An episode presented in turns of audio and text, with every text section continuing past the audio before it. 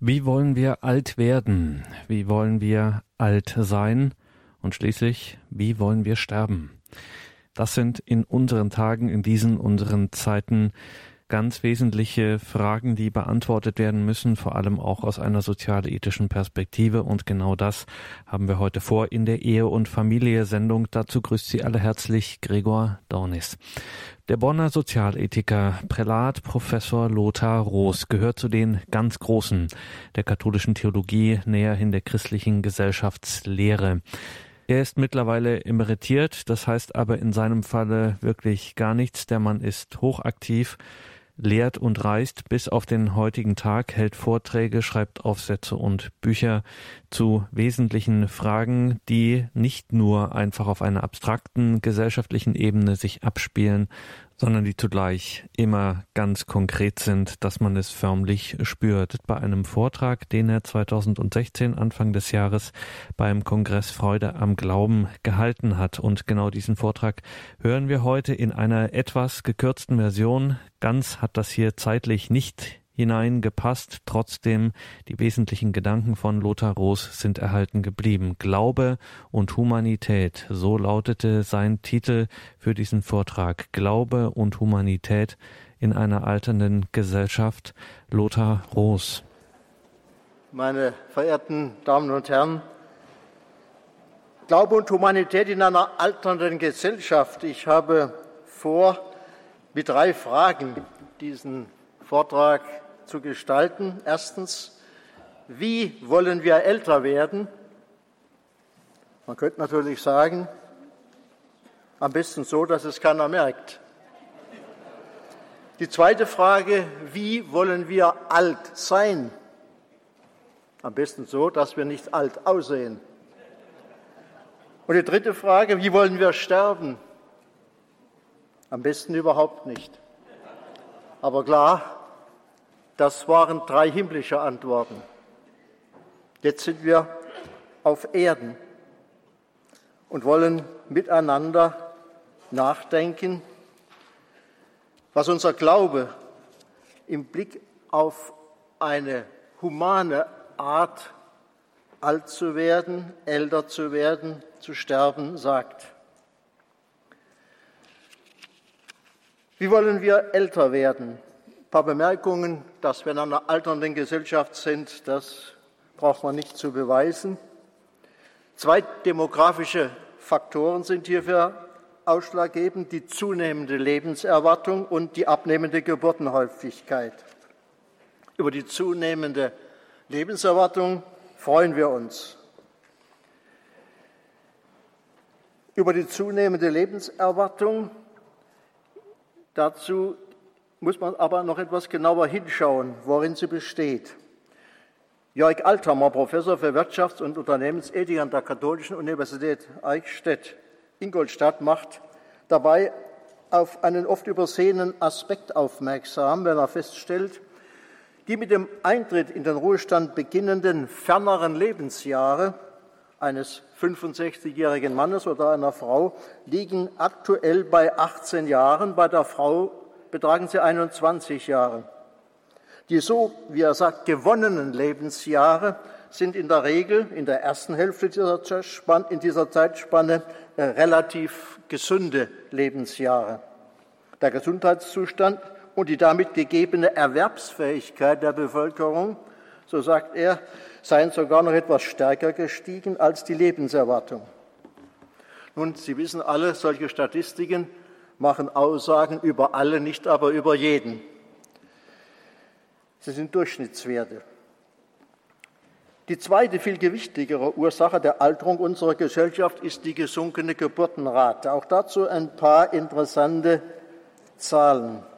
1960 hatten wir noch durchschnittlich 2,1 Kinder pro Frau. Seit etwa 1975 ist diese Zahl auf 1,4 abgesunken, wo sie bis seitdem verharrt.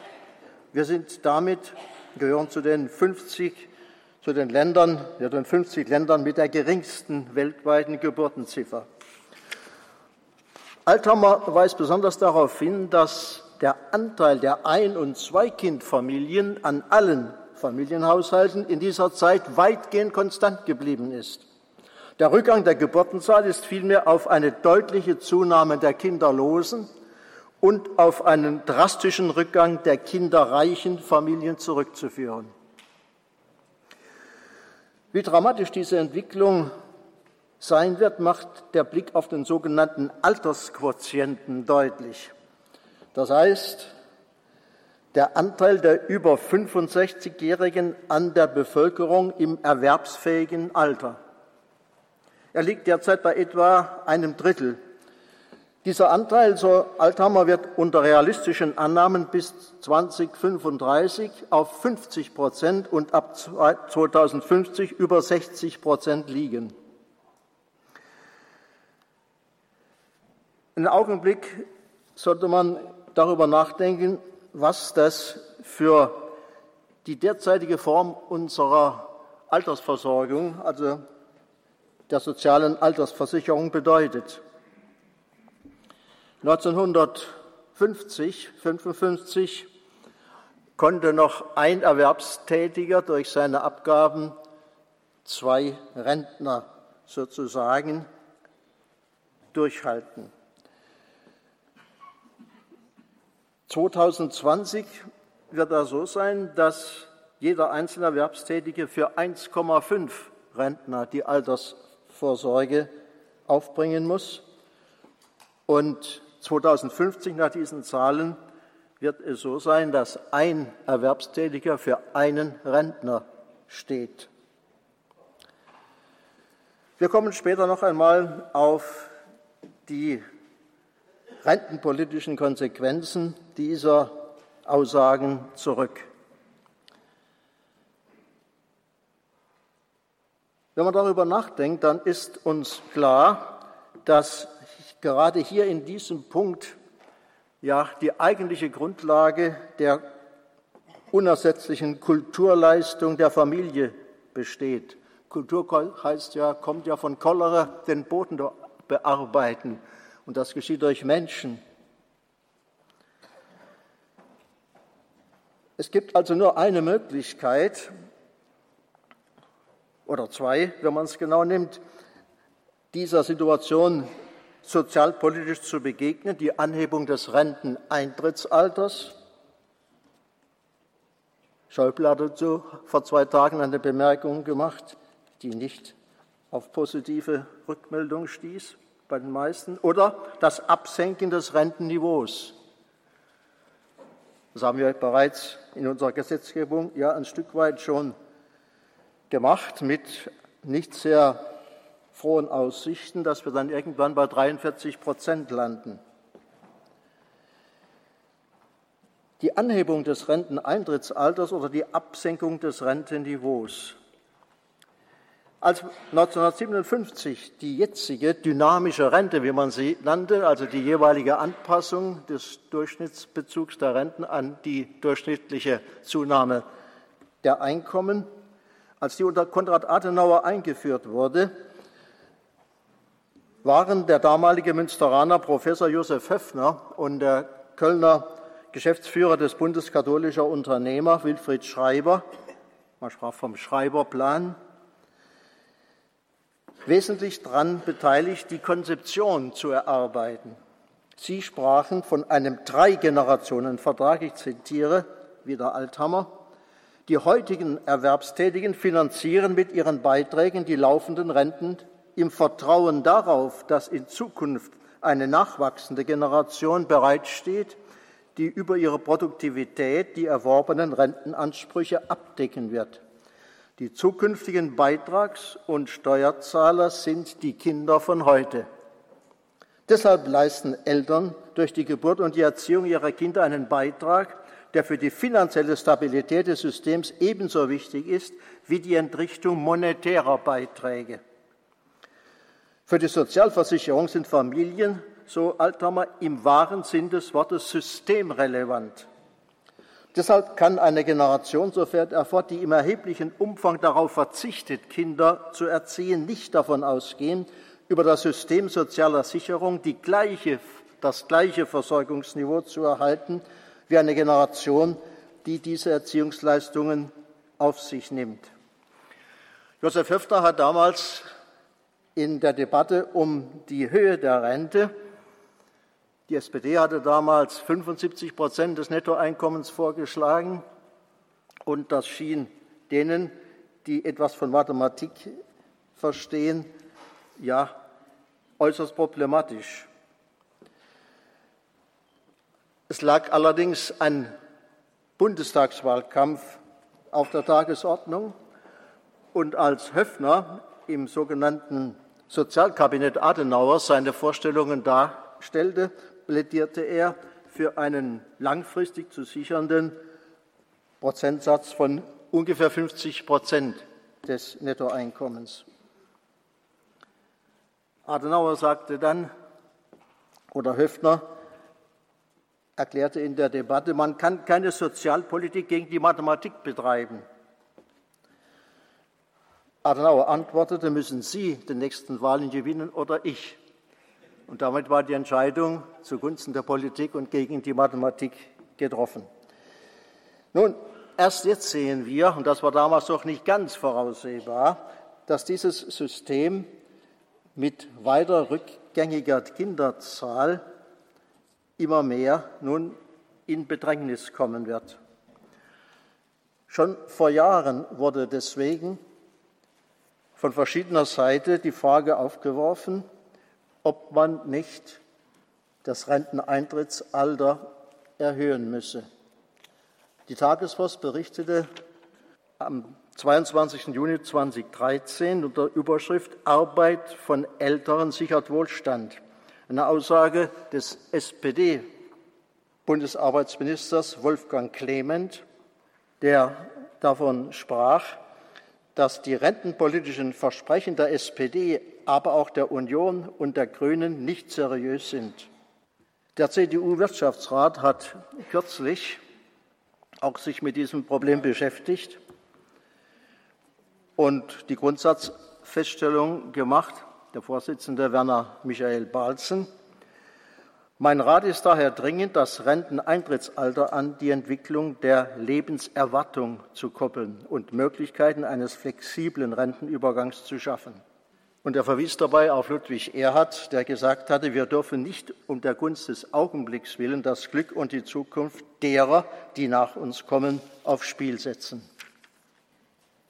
Es ist klar, nach dem bisher Gesagten, in der jetzigen Rentenformel werden die Renten nur durch die monetären Beiträge in Form also der Abgaben aus der Erwerbsarbeit von derzeit ca. 19 Prozent finanziert, was meistens nicht besonders bekannt ist, zusätzlich durch einen immer wachsenden Zuschuss aus dem Bundeshaushalt, der derzeit fast 50 Prozent für die Sozialrente beträgt. Wäre das nicht der Fall, dann müsste der Abgabenbetrag bereits jetzt bei ungefähr zwischen 6 und 27 Prozent liegen. Aber überhaupt nicht berücksichtigt oder nur ganz gering wird in diesem System der Rentenaufbringung der generative Beitrag, der darin besteht, Kindern das Leben zu schenken und sie zu erziehen, aus denen dann später Beitragszahler werden. Ich habe mich sehr gefreut, an, diesen, an dieser Tagung Professor Schmähing wieder zu treffen. Inzwischen 91, ich weiß nicht, wo er sitzt, ich nehme an, er ist auch hier. Er ist einer der großen Rentenexperten ja, der vor 30 Jahren gewesen und wir haben damals im Bund katholischer Unternehmer überlegt, wie eine zukünftige gerechte Rentenformel aussehen könnte. Klar ist, dass eben nicht nur der monetäre, sondern auch der generative Beitrag wesentlich zu diesem, zu, durch, zum Durchhalten dieses Systems äh, notwendig ist. Wir haben damals eine Art Elternrente gefordert und auch heute Morgen war schon mal davon die Rede, dass pro Kind zusätzlich ein eigener Rentenanspruch entsteht, den man dann je nachdem auf Mann und Frau in ganz persönlicher Weise verteilen kann wir waren damals auch für eine individuelle Rentenbiografie der Männer und Frauen vom Eintritt ins Berufsleben. Und die Vorstellung etwa, dass man mit drei Kindern dieser Rentenanschwartschaft, die man sich damit erwerbt, ab drei Kindern so groß sein sollte wie das durchschnittliche Einkommen, dem die Rentenbemessung zugrunde liegt. Die Einzelheiten, über die kann man reden, aber klar ist, dass wir in dieser Richtung weiterdenken müssen und Gerade wenn man überlegt, dass das Subsidiaritätsprinzip am Anfang unserer sehr vorbildlichen deutschen Renten- und Sozialgesetzgebung steht, dass nämlich Arbeitnehmer und Unternehmen also aus dem laufenden Erträgen diese Renten finanzieren durch entsprechende Abgaben 50-50. Auch das Bundesverfassungsgericht hat in seinem Familienpflegeurteil aus dem Jahr 2002, ich zitiere wiederum Althammer, die systemerhaltende Funktion der Erziehungsleistungen für die Sozialversicherung betont und dem Gesetzgeber aufgetragen, die Benachteiligung der Familie im gesamten System sozialer Sicherung abzubauen. Dieses Urteil hat weiterhin seiner Umsetzung, sagt er. Nun könnte man ja einwenden, warum soll nicht der Staat die Renten bezahlen? Dann wäre doch das ganze Problem gelöst. Nun, gerade vor wenigen Tagen hat Reinhard Nixdorf in der Tagespost einen Artikel geschrieben mit der Überschrift Ab 2060 droht Deutschland ein Finanzdesaster. Wenn nicht gegengesteuert wird, laufen die Staatsfinanzen aus dem Ruder. Hinzu kommt, dass es ja nicht nur um die Sozialrenten geht, sondern dass der Staat in steigendem Maße die Vorsorge, die Versorgungsleistungen sämtlicher Beamter auch im Blick auf die demografische Entwicklung neu bedenken muss. Vor ein paar Tagen war ein Artikel zu lesen, dass derzeit die dafür gebildeten Rückstellungen ungefähr 500 Milliarden sind, also ungefähr die Hälfte eines gesamten Bundeshaushaltes, nur äh, beim Bund. Ich möchte hier nicht viel weiter sagen, sondern nur eben damit darstellen, dass wir dieses Problem nicht auf der Weise, auf die Weise lösen können, wie wir es bisher getan haben. Die Familie hat selbstverständlich nicht nur im Blick auf unser Rentensystem eine humanitäre Bedeutung. Vielleicht nur noch ein Zitat von Papst Johannes Paul II. Er fragt sich, warum sind heute immer weniger Menschen bereit, Kindern das Leben zu schenken und sie zu erziehen. Im Gegensatz zu dieser Aufgabe lasse sich der Mensch heute oft dazu verleiten, sich selbst und sein Leben als eine Folge von Sensationen zu betrachten, die es zu erleben gilt, und nicht als eine Aufgabe, die zu erfüllen ist. Er scheue sich davor, Zitat, sich fest einem anderen Menschen zu verbinden und Kinder zu zeugen. Zitat Ende, werde dazu verleitet, Partner und Kinder als eines der vielen Dinge anzusehen, die man je nach eigenem Geschmack haben oder nicht haben kann und die mit anderen Möglichkeiten in Konkurrenz stehen. Soweit das Zitat aus Centesimus Annus. Wie wollen wir älter werden? Dazu gehört auch noch ein dritter Punkt, den ich noch etwas herausstellen möchte, der damit zusammenhängt, nämlich unser Arbeitsbegriff. In welcher Weise hängen Erwerbsarbeit und Familienarbeit miteinander zusammen? Im allgemeinen Sprachgebrauch, wenn jemand arbeitet, dann sagen wir und meinen wir, der ist berufstätig im Sinne der Erwerbsarbeit.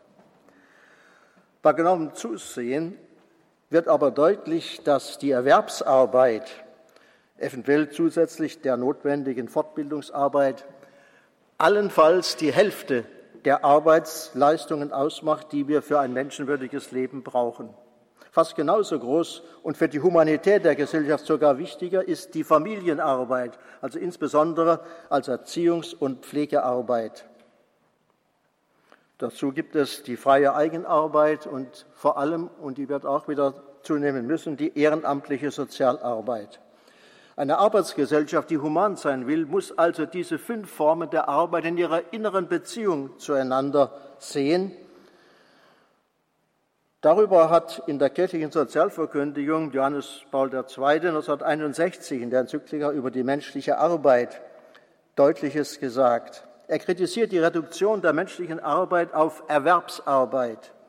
Er stellt vor allem die Arbeit jener Frauen heraus, ich zitiere, die manchmal ohne gebührende Anerkennung seitens der Gesellschaft, ja sogar der Angehörigen, tagtäglich die Mühe und Verantwortung des Haushalts und der Kindererziehung tragen. Zitat Ende. Alle diese Arbeiten sind in gleicher Weise Arbeiten, die wahre Aufwertung der Frau, so fährt er fort, fordert eine Arbeitsordnung, die so strukturiert ist, dass sie diese Aufwertung nicht mit dem Aufgeben ihrer Eigenheit bezahlen muss und zum Schaden der Familie, wo ihr als Mutter eine unersetzliche Rolle zukommt. Selbstverständlich ist er ausdrücklich dagegen, Frauen in irgendeiner Weise auszuschließen von, Arbeits, von, von Berufsarbeiten, äh, zu denen sie befähigt sind. Aber sie müssen ohne Behinderung ihrer freien Entscheidung, ohne psychologische und praktische Diskriminierung und ohne Benachteiligung gegenüber ihren Kolleginnen der Pflege und Erziehung ihrer Kinder sich widmen können. Zitat, der notgedrungene Verzicht auf die Erfüllung dieser Aufgaben um eines außerhäuslichen Erwerbes willen ist im Blick auf das Wohl der Gesellschaft und der Familie Unrecht, wenn es von den vorrangigen Zielen der Mutterschaft, wenn es diesen widerspricht oder sie erschwert. Soweit Laborum exerzens. Dazu noch eine kleine Nebenbemerkung. Äh, Im Wartezimmer eines Arztes fiel vor einiger Zeit mein Blick zufällig auf die Frauenzeitschrift Brigitte. Als ich das Inhaltsverzeichnis anschaute, fand ich eine interessante Überschrift die Lüge von der Quality Time. Mit diesem Wort Quality Time oder Kernzeit bezeichnet man den Tatbestand, dass zwei berufstätige Elternteile, Mann und Frau, meistens am Abend mit ihren Kindern noch eine gewisse Zeit gemeinsam verbringen können. Die entsprechende Theorie sagt, wenn das in rechter Weise geschieht, genügt das. Der Autor Till Rebler weist aus einer ganzen Reihe von Fallbeispielen nach, dass man sich damit, wie er sagt, in die eigene Tasche lügt. Die Quality Time reicht eben nicht aus, um Kindern jene Beheimatung und Zuwendung zu gewähren, die sie nicht nur als Kleinkinder brauchen. So viel also ein paar Überlegungen zu dem ersten Punkt. Wie wollen wir älter werden? Wie stellen wir uns den Problemen einer alternden, manche sagen sogar einer sterbenden Gesellschaft. Herwig Birk, der Nestor der Demografieforscher, sagte einmal in einer Diskussion in Berlin, an der ich teilnehmen konnte, wir haben uns aufgegeben. Aber wir können uns ja auch wieder besinnen und noch einmal wieder es anders versuchen. Damit komme ich zum zweiten Abschnitt, zum zweiten, zur zweiten Frage. Wie wollen wir alt sein? Kurz kann man sagen, das fiel heute auch schon in Würde. Wodurch wird dies heute erschwert?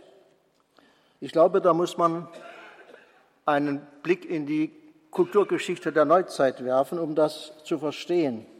Die Neuzeit lässt sich beschreiben als großartige und vor dem ungeahnte Entfaltung der Möglichkeiten der menschlichen Ratio und ihrer Anwendung in den positiven Wissenschaften, in der Politik und in der Wirtschaft. Soweit, so gut. Problematisch aber wurde es, als diese Fortschrittsidee von der Ökonomie und der Technik auch auf den Menschen übertragen wurde. Dies geschah in dem Maße, wie die modernen Humanwissenschaften, Psychologie, Medizin, Biologie, immer mehr über den Menschen im Sinne eines wissenschaftlichen Zugriffs erfuhren oder zu erfahren hofften. Von diesem Wissen können wir immer einen guten oder auch einen schlechten Gebrauch machen. Beginnen wir mal mit dem schlechten. In seiner Sozialenzyklika Caritas in Veritate stellt Benedikt XVI. als Folge des sich neuzeitlich entfaltenden Fortschrittsdenkens fest, der Mensch sei gewissermaßen in die Hände des Menschen gelegt. Weil man bereits an die Wurzel des Lebens gelangt ist, kommt es zur Entwicklung und Förderung von In-vitro-Fertilisation, Embryonenforschung, Möglichkeiten des Klones und der Hybridisierung des Menschen. Hier findet der Absolutheitsanspruch der Technik seinen massivsten Ausdruck. Er greift das Wort von der Kultur des Todes seines Vorgängers auf und sagt, nach der verbreiteten tragischen Plage der Abtreibung geht die Richtung weiter zu einer systematischen eugenischen Geburtenplanung, an deren entgegengesetzten Ende werde einer Mens Euthanasica der Weg bereitet. Auf diesem Weg ist inzwischen das vielleicht letzte Tabu gebrochen worden, nämlich das in Großbritannien erlaubte Experimentieren mit dem menschlichen Erbgut. Eberhard Schockenow sagte dazu jüngst in einem Interview, der für mich entscheidende Punkt ist, dass von den Angriffen nicht nur das individuelle Genom eines Einzelnen betroffen ist, sondern, wenn er sich fortpflanzt, alle künftigen Generationen. Das ist eine Reise ins Ungewisse. Niemand kann heute seriös die Folgen abschätzen. Es ist, als ob ich in einen Zug einsteige, aus dem ich nicht mehr herauskomme und von dem ich nicht weiß, wohin er fährt. Der Freiburger Arzt und Medizinethiker Giovanni Maio spricht eine weitere Tendenz an, die Humanität des alternden Lebens bedrohen können. Er spricht von der verdeckten Tendenz zur totalen Abwertung verzichtvollen Lebens, eine Tendenz zur Geringschätzung allen behinderten Lebens, eine Tendenz zur vermeintlich freiwilligen Abschaffung alles gebrechlichen Leidens. Solche Tendenzen zeigen sich schon am Anfang des Lebens, an dem ein Embryo erst dann ein Lebensrecht hat, wenn er eine genetische Prüfung bestanden hat. Im gleichen Sinne werde, wie er sagt, später das Leben in Krankheit nicht als ein Leben betrachtet, das besonderer Zuwendung bedarf, sondern immer mehr als ein Leben, das eigentlich gar nicht sein müsste, wenn man nur der Autonomie des Patienten mehr Raum geben würde bis hin zum assistierten Suizid. Manfred Spieger bemerkte dazu in einem Aufsatz, wer in diesem Sinn Selbstbestimmung als Kern der Menschenwürde ansieht, möchte Planungssicherheit bis zum letzten Tag seines Lebens haben. Dies aber sei eine Illusion. Der Kult der Selbstbestimmung spiegelt eine Autarkie wider, die nicht der Conditio Humana entspricht. Wie wollen wir alt sein? Das waren eher die Gefahren, die uns drohen. Aber zunächst einmal, das ist der nächste Punkt, Leben in Ruhestand ist ja etwas Schönes. Sehr oft hört man die Formulierung, er ist in den verdienten Ruhestand getreten. Dessen ungeachtet ist jedoch zu fragen, ob es wirklich human ist, nach der Methode im Gleichschritt Marsch alle Menschen mit 65 oder gar 63 Jahren in den Ruhestand zu schicken. Dies wird auch deshalb immer problematischer, weil unsere industrielle Dienstleistungsgesellschaft von hochqualifizierter Arbeit lebt. Derzeit suchen schon angesichts des Fachkräftemangels viele Unternehmen händeringend nach Pensionären, die noch in einem bestimmten Umfang mitarbeiten können und wollen. Immer deutlicher zeigt sich die Tendenz, dass rüstige Rentnerinnen und Rentner in freiwilliger Sozialarbeit helfen, Probleme zu lösen, die ohne ihren Einsatz nicht lösbar wären. Ursula Notelle, Freiburger Vertreterin des Fachs Christliche Gesellschaftslehre, hat kürzlich in einem Artikel auch wieder in der Tagespost vom 12.09. geschrieben, 15, das freiwillige Engagement spiele eine besondere Rolle auch, Zitat, als sinngebende Beschäftigung für all die Menschen, die nach einem erfüllten Berufsleben weiterhin tätig sein wollen. Was wären unsere Pfarrgemeinden? Was wäre dieser Kongress? Was wären unsere Musik- und Sportvereine, unsere vielfältigen Selbsthilfegruppen ohne die über 65-Jährigen? Und was macht es, um mal von mir selber zu reden, für einen Sinn, Universitätsprofessoren mit 65 Jahren zwangsweise zu emeritieren? Ich habe zum Beispiel mit viel Freude danach noch bis zum 70. Lebensjahr an der Schlesischen Universität Katowice als Fulltime-Professor gewirkt. Amerikanische Universitäten freuen sich, in bestimmten, vor allem naturwissenschaftlich, technischen und medizinischen Bereichen deutsche, frühzeitig zwangsemeritierte Professoren dort weiter zu beschäftigen. Ganz davon abgesehen, was das den Staat kostet. Dazu aber auch noch eine, ja, eine Chance, die gerade darin besteht, einigermaßen bei guter Gesundheit im Ruhestand zu sein. Der Kommunismus, so habe ich mal in einer Vorlesung gesagt, ist ökonomisch an den Großmüttern gescheitert. Klar, die Frauen wurden in die Produktion kommandiert und da es damals noch keine sozusagen solche Zerstreuung einer Gesellschaft gab, sondern alle in einem Haushalt waren, blieben die Großmütter zu Hause und die haben dann ihren Kindern den Glauben weitergegeben. Religiös also ist der Kommunismus daran gescheitert. Großeltern heute. Es gibt einen auch wieder Bericht in der Deutschen Tagespost von Barbara Wenz. Überschrift Leitsterne auf dem Glaubensweg. Katholische Großeltern spielen eine wichtige Rolle für die Neuevangelisierung. Benedikt XVI. hat beim Anlass besonders darauf hingewiesen. Zitat. Besonders lade ich euch ein, für die Großeltern zu beten, die in den Familien oft die Hüter und Zeugen des, der fundamentalen Werte des Lebens sind. Die erzieherische Rolle der Großeltern ist sehr wichtig und sie wird es immer mehr, wenn aus verschiedenen Gründen die Eltern nicht mehr in der Lage sind, ihren Kindern in der Zeit des Wachstums an der Seite zu stehen. Ich vertraue alle Großeltern der Welt dem Schutz der heiligen Anna und Joachim an.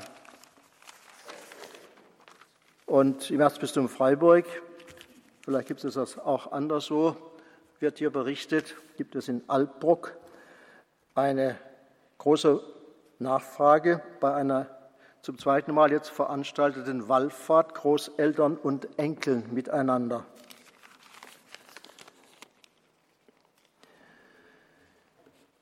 Nur noch eine weitere Frage einmal in das Innere der Kirchen gespiegelt. Wie steht es da mit dem Ruhestand? Ist es in jedem Fall sinnvoll und human für Priester einen fixen Ruhestandstermin mit dem 70. oder 75. Lebensjahr zu verordnen? Ich verbringe meinen Urlaub seit über 40 Jahren in Kärnten und bin mit dem dortigen Bischof Dr. Alois Schwarz von Klagenfurt gut bekannt. Ich besuche ihn auch jedes Jahr. Für ihn kommt eine solche schematische Regelung nicht in Frage. Er erzählte mir, ich besuche mit meinen Personalreferenten die einzelnen Dekanate, spreche mit den Priestern und Pfarrgemeinderäten und überlege im Einzelfall, unter welchen Bedingungen Priester auch im höheren Alter Aufgaben der Pastoral weiterhin wahrnehmen können. Er sagte mir natürlich etwas zugespitzt, ohne meine 80-Jährigen könnte ich die Pastoral nicht aufrechterhalten. Ein besonderes Problem sehe ich darin, dass bei der gegenwärtig fast in allen Diözesen laufenden und sicher notwendigen Veränderungen der pastoralen Raum- und Personalstruktur Situationen entstehen können, in denen durchaus noch arbeitsfähige und einsatzwillige Priester sich frustriert in den Ruhestand verabschieden. Mehrfach höre ich von älteren Priestern, die gerne noch Gottesdienste übernehmen würden, dass es für sie keinen Altar mehr gibt, weil dies in den Planungen der Pastoralbürokratie nicht vorgesehen ist. Im letzten Jahr hat mich bei diesem Kongress beim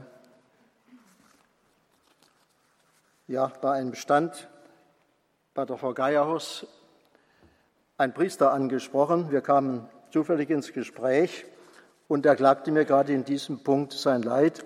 Ich habe ihm dann gesagt, schreiben Sie mir mal einmal, wo Sie das Problem sehen und wie, was Ihnen passiert ist. Ich habe dann einen großen, mehrseitigen, handgeschriebenen Brief von ihm bekommen, einschließlich des Briefes, den er an den Bischof und den Personalreferenten geschrieben hat und die Antworten dazu. Ich möchte nur ein Beispiel, einen Satz oder zwei daraus vorlesen. Wegen Versetzung des dortigen Pfarrers und Verzögerung des Stellenantritts durch den Nachfolger ergab sich ein Engpass für das Messangebot, vor allem am Sonntag. Mein Aushilfsangebot nach Rücksprache mit meinem Pfarrer wurde vom Dechant, der ja, mit der Administration beauftragt war, abgelehnt. Persönlich kenne ich den Dechanten nicht. Solch eine Ablehnung ist offensichtlich kein Einzelfall, wie ich aus Gesprächen mit pensionierten Mitbrüdern erfahre. Von Seiten des Bistums hat man ihm dadurch dann einen schönen Brief geschickt. Wir sind sehr dankbar, dass unsere pensionierten Priester auch weiterhin Eucharistiefeiern übernehmen. Über den konkreten Einsatz vor Ort entscheidet jedoch der entsprechende Pastoralverbundsleiter. Ich bitte um Verständnis, dass wir seitens der Personalabteilung nicht eingreifen. Ein Problem scheint mir auch zu sein, dass man in manchen Diözesen allzu schnell sonntägliche Eucharistiefeiern durch Wortgottesdienste oder Wortgottesfeiern ersetzt, obwohl dies nicht unbedingt nötig wäre.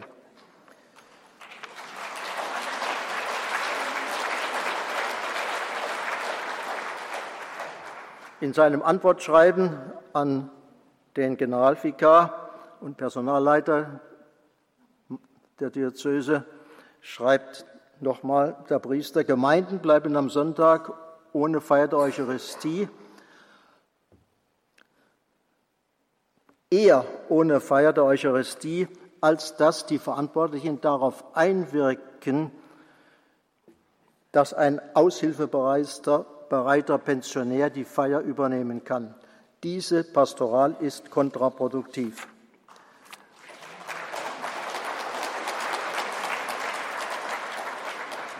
Man kann Verständnis haben. Nach Schema F zu entscheiden, ist für jede Bürokratie immer der einfachste Weg, denn alle Einzelfälle verlangen neues Nachdenken und möglicherweise Kopfzerbrechen. Aber in einer alternden Gesellschaft muss sowohl die Gesellschaft insgesamt als auch die Kirche mehr darüber nachdenken, wodurch Humanität auch bei Tätigkeiten jenseits der schematischen Altersgrenze gepflegt und gefördert werden kann. Damit bin ich bei einem nächsten Punkt, Altsein in guter Pflege. In den traditionellen drei- oder vier Generationenfamilien war es selbstverständlich, dass auch pflegebedürftige Familienmitglieder zu Hause gepflegt wurden. Dies ist heute oft mit Unterstützung ambulanter Pflegedienste, für die wir sehr dankbar sein müssen und können, noch überwiegend so. Allerdings aufgrund der demografischen Entwicklung und der beruflichen Mobilisierung mit abnehmender Tendenz. Aber es gibt dies noch. Vor wenigen Wochen nahm ich an der Beerdigung der Großmutter eines priesterlichen Freundes teil. Nach halbseitiger Lähmung aufgrund eines Schlaganfalls wurde sie 14 Jahre lang von ihren zumindest in Teilzeit berufstätigen Töchtern und deren Familien gepflegt. Sie war überall mit ihrem Rollstuhl dabei, auch bei größeren Reisen. Sie ist friedlich im Krankenzimmer in der eigenen Wohnung eingeschlafen. Jeder von uns wird sagen, ja, so möchte ich einmal gepflegt werden und sterben dürfen. Dazu natürlich auch mit dem seelsorglichen Beistand der regelmäßigen Krankenkommunion und der Sterbesakramente. Zur stationären Pflege nur ein, eine Zahl. Derzeit spricht man von einer Verknappung um 20.000. In zehn Jahren sollen es bereits 40.000 sein. Wenn sich an der Personalengpasssituation nichts ändert, muss die Entwicklung dahin gehen, das wäre zumindest ein Punkt, die professionellen Pflegepersonen noch mehr als heute schon durch ehrenamtliche Pflegekräfte oder Nebenamtliche bei jenen Diensten zu entlasten, für die es keine professionelle Ausbildung braucht. Eine der wichtigsten Aufgaben unserer Pfarrgemeinden wird es in Zukunft sein, in allen diesen Einrichtungen Netzwerke von freiwilligen Helfern aufzubauen.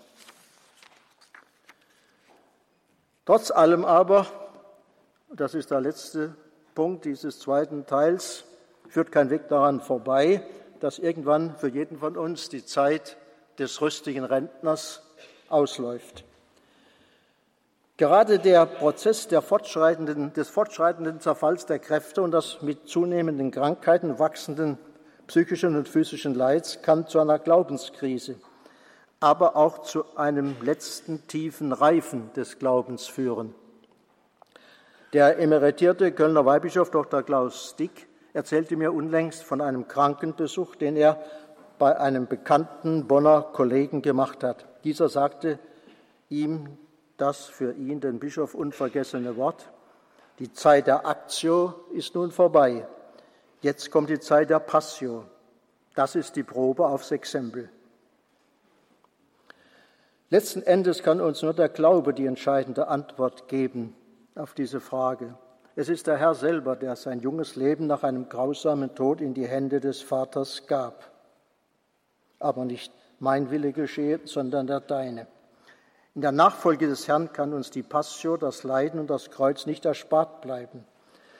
Aber diese Passio ist nicht sinnlos. Paulus sagt uns dazu im Kolosserbrief, für den Leib Christi, der Kirche, ergänze ich in meinem irdischen Leben das, was an den Leiden Christi noch fehlt. Wir können also teilhaben am Erlösungswerk des Herrn für alle Menschen. Und Paulus sagt auch im Römerbrief, und dieser Gedanke kam mir gerade heute Morgen, als Elmar Nass auf den Heiligen Geist, der in uns wirkt, hinwies. Wenn wir in einer Situation sind, wo wir nicht einmal mehr wissen, wie wir in rechter Weise beten sollen, dann betet der Geist in uns mit unaussprechlichen Worten und Gott hört die Stimme des Geistes. Jesus sagt einmal zu seinen Jüngern, als sie von ihrer Aussendung zurückkamen und von Dämonen berichteten, die sie nicht auszutreiben vermochten. Diese Art kann nur durch Gebet und Fasten ausgetrieben werden. Das wohl wichtigste Gebet dafür ist der Rosenkranz. Dies legen uns auch die Erscheinungen in Fatima und die Vision der heiligen Schwester Faustina nahe. Sie rufen uns auf, den Rosenkranz zur Sühne für unsere Sünden und die Sünden der ganzen Welt zu beten. Ein Priester, der meinen Weg zum Priestertum begleitet hat, der damalige Stadtpfarrer und Dekan meiner Heimatgemeinde Musbach, Josef Krämer, war ein ungeheuer aktiver Geistlicher.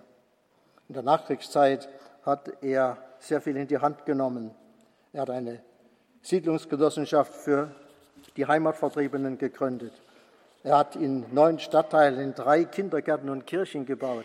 Aufgrund seines sozialpolitischen Wirkens war er auch, das war damals eine seltene Ausnahme, acht Jahre lang Abgeordneter im Stuttgarter Landtag, Abgeordneter der CDU und hat dort vor allem sozialpolitische Anliegen betrieben. Er, stirb, er starb mit 90 Jahren als Ehrenbürger und Ehrendekan der Stadt Mosbach, war also ein unermüdlicher Arbeiter im Weinberg des Herrn. Bei meinem letzten Besuch bei ihm saß er im Lehnstuhl und sagte mir, Lothar, ich bete halt den Rosenkranz. Er hat es nicht resignativ verstanden. Er war auch der Mutter Gottes von Schönstadt besonders verbunden. Vor einiger Zeit starb in Freiburg ein sehr bekannter Krankenhausseelsorger, ein Kam Kamilianerpater, Christian Frings. Und über ihn oder er sagte einmal in einem Interview, wo er gefragt wurde, ja, was werden Sie denn dann machen, wenn Sie selber jetzt nicht mehr als Geistlicher im Krankenhaus aktiv tätig sein können? Er sagte, dann werde ich versuchen, im Gebet eine geistliche Gemeinschaft mit den Kranken zu pflegen. Der kürzlich verstorbene katholische Schriftsteller Erich Kock schreibt unter der Überschrift Leiden eine Chance die Sätze, Leiden kann man zu etwas wie eine Art von Leben werden, eine das Nein der Entbehrung des Verlustes in ein Ja umwandelnde Lebenskraft.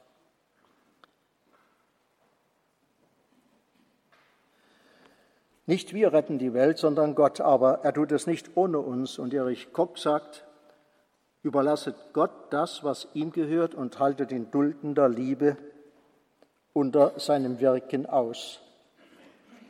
Damit sind wir schon ganz organisch zum dritten Punkt gekommen. Wie wollen wir sterben?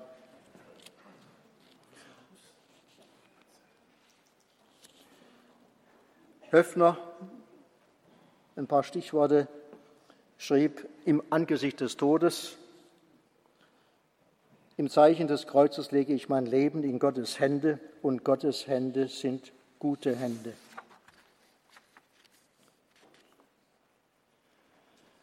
Sie haben heute Morgen schon gehört von dieser Debatte um die Sterbehilfe, wie es hieß, um den assistierten Suizid. Ich brauche das deswegen nicht wiederholen und kann nochmals Sie erinnern an das, was Manfred Spieger dazu gesagt hat. Ich habe damals, wie Sie wissen, manche von Ihnen im CatNet einen Artikel oder eine Stellungnahme zu dieser verunglückten Meldung oder Botschaft der beiden Kirchen geschrieben. Im Klartext dagegen hat damals Bischof Vorderholzer von Regensburg gesprochen, das neue Sterbehilfegesetz sei nur eine schwache Hürde auf abschüssiger Bahn. Der Bischof warf die Frage auf, werden sich alte, bedürftige und schwerkranke Menschen wirklich noch von, einem, von einer selbstverständlichen Solidarität und Hilfe ihres Mitmenschen getragen wissen? Oder müssen sie sich nicht doch eher als Last und als unnütz empfinden, wenn sie ihren Platz legal und unter straffreier Mithilfe eines Angehörigen und Nahestehenden räumen? Viel wäre jetzt noch zu sagen zu dem, was man dem entgegensetzen kann, nämlich die Palliativmedizin. Ich habe dazu eine ganze Reihe von Stellungnahmen oder von Aussagen des Professors Christoph von Ritter, Chefarzt in einer Klinik in Brien am Chiemsee und Privatdozent in München. Ich möchte das jetzt sehr verkürzen und die Grundaussage bringen, zu behaupten, unerträglichen Leiden könne man sozusagen nicht so behandeln, dass man es ertragen könne, sei ein ärztlicher Kunstfehler. Aber er sagt dann auch zugleich, was letztens ihn in seiner Arbeit gerade als Palliativmediziner trägt. Sie besteht darin, dass er,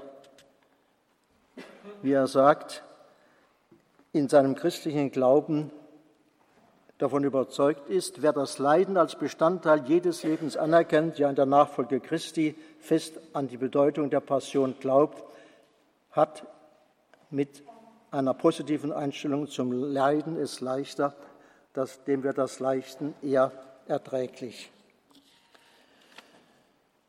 Ich möchte schließen mit einem persönlichen Brief, den ich vor einigen Wochen erhalten habe von dem damaligen Pfarrjugendleiter meiner Kaplanstelle in Wiesloch bei Heidelberg. Ich habe ihm auch meinen Beitrag aus Katnet geschickt und er hat darauf wie folgt geantwortet. Lassen Sie mich kurz auf Ihre Ausführungen zum Thema Sterbehilfe eingehen. Sie haben mir aus dem Herzen geschrieben. Wir haben im örtlichen Bereich einen Hospizhilfeverein, der segensreich wirkt und den wir sowohl privat als auch mit der Kolbingsfamilie unterstützen. Wie gut eine palliative Begleitung schwer erkrankter und sterbender Menschen den Übergang in die erlöste Welt gehen lassen, habe ich, und da bringt er zwei Beispiele aus der eigenen Familie, in den letzten Monaten erfahren. Und er sagte dann, die beiden sind, wie er sagt, im Kreise der Familie wohl vorbereitet, friedlich entschlafen. Dies sollte der Weg sein, den unsere Gesellschaft, die Politik und auch unsere Kirche gehen sollte, um das Geschenk des Lebens würdevoll in die Arme Gottes zurückzugeben. Bevor ich noch ganz kurz mit ein paar wenigen Sätzen Benedikt XVI. zitiere, darf ich noch darauf hinweisen, dass die meisten Autoren, die ich eben zitiert habe, auch die, die jetzt aufgrund der Zeitüberschreitung nur noch wenig zu Wort kamen, in zwei Schriften enthalten sind, herausgegeben von der Höfner Gesellschaft. Die Schriften werden ja gemeinsam von Werner Münch, Manfred Spieger und mir herausgegeben. Die letzten beiden Hefte zu dieser, zu dieser Thematik heißen Humanität einer alternden Gesellschaft und wie wollen wir sterben. Wir haben auch noch einige Hefte dabei von dem, was wir im letzten Jahr hier auch verteilt haben oder angeboten haben, Benedikt XVI. und die Weltbeziehung der Kirche. Sie können das oben dann auf dem Büchertisch bei Frau Geierhaus finden. Ich möchte schließen mit einem Wort Benedikts XVI. Der Mensch kann sein Glück nur in der Weise finden, dass er in den Plan einwilligt, den Gott für ihn hat, und ihn vollkommen zu verwirklichen. Ohne Gott weiß der Mensch nicht, wohin er gehen soll und vermag nicht einmal zu begreifen, wer er ist. Deswegen muss man sagen, der Humanismus, der Gott ausschließt, ist ein unmenschlicher Humanismus. Das gilt für das Leben, vor allem aber auch für das Altern und für das Sterben. Je mehr aber dieser Glaube in unserer Gesellschaft schwindet, umso wichtiger ist es, dass wir als Christen eine exemplarische Subkultur bilden. Das heißt, anders leben, als dies die Mehrheit tut. Die Psychologie kennt ja die Figur des exemplarisch anderen. Wenn alle gleich sind, ist das langweilig. Aber andere, die ein positives Beispiel geben in ihrem persönlichen Leben, führen zu der Frage, wäre das nicht für mich auch möglich? Nicht um uns aus der Sekte, wie eine Sekte aus der Welt zurückzuziehen, sondern im Gegenteil, uns den anderen als Beispiel, als werbendes Beispiel nun dafür zu helfen, dass sie selber den Weg zu einem Altwerden und zu einem Sterben in Würde finden. Vorhin haben wir den Satz gehört von Leipzig, ja, ich möchte so leben und ich möchte so sterben. Danke.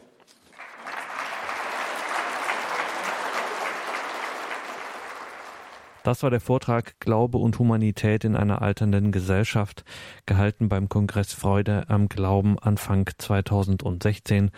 Gehalten hat diesen Vortrag Prälat Professor Lothar Roos, emeritierter Sozialethiker der Uni Bonn.